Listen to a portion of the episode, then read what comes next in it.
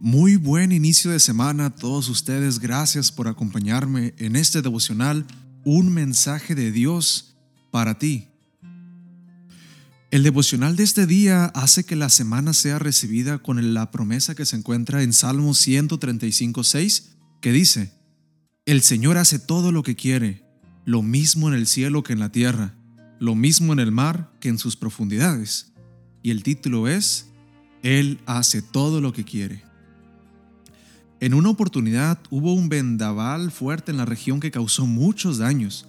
Los miembros de la iglesia más cercana decidieron ayudar a los damnificados, así que le avisaron al pastor para que visitara a esos feligreses.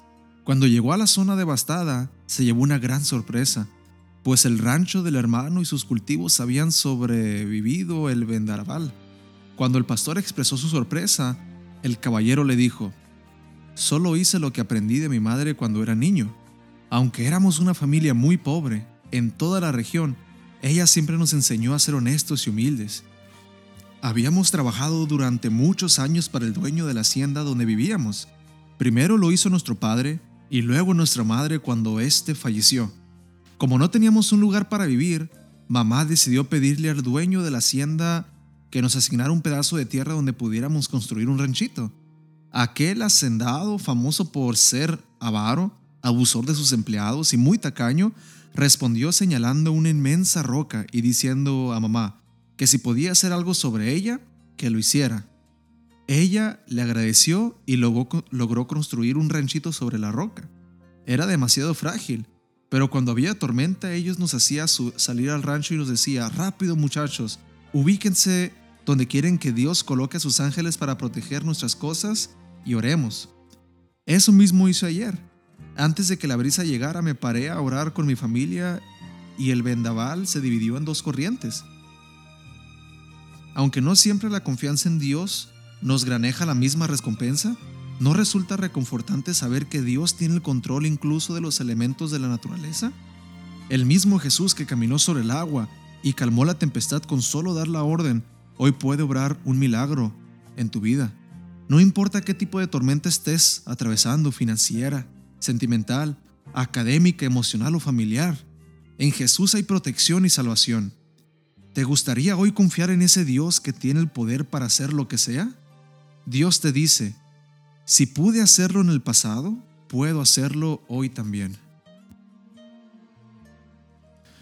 Primeramente, esta historia, muchachos jóvenes, nos tiene que enseñar que Dios es soberano, que Él es el creador de la materia y Él hace con ella lo que Él quiere.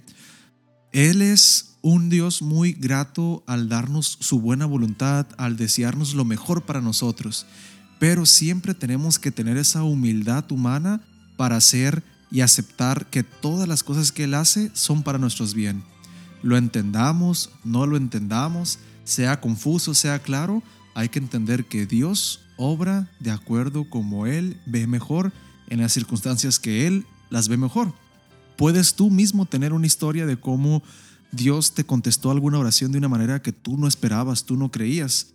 Yo, por ejemplo, tengo varias de esas, de cómo uno trata de poner a Dios en una caja, decirle cómo tiene que comportarse, qué es lo que tiene que hacer.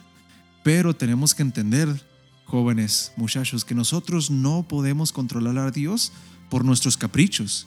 Tenemos que entender que Dios es un Dios que es un ser personal, con una persona, una razón y con esa razón Él la usa para hacer de su voluntad lo mejor posible aquí en la tierra. Así que este día se te invita a confiar en su soberanía, confiar en su voluntad.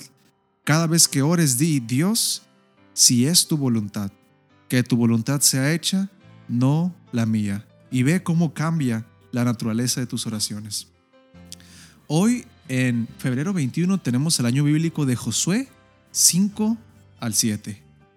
Vamos a orar, queridos jóvenes, para empezar esta semana de la mano de Dios. Querido Padre, te damos tantas gracias por un día tan bueno.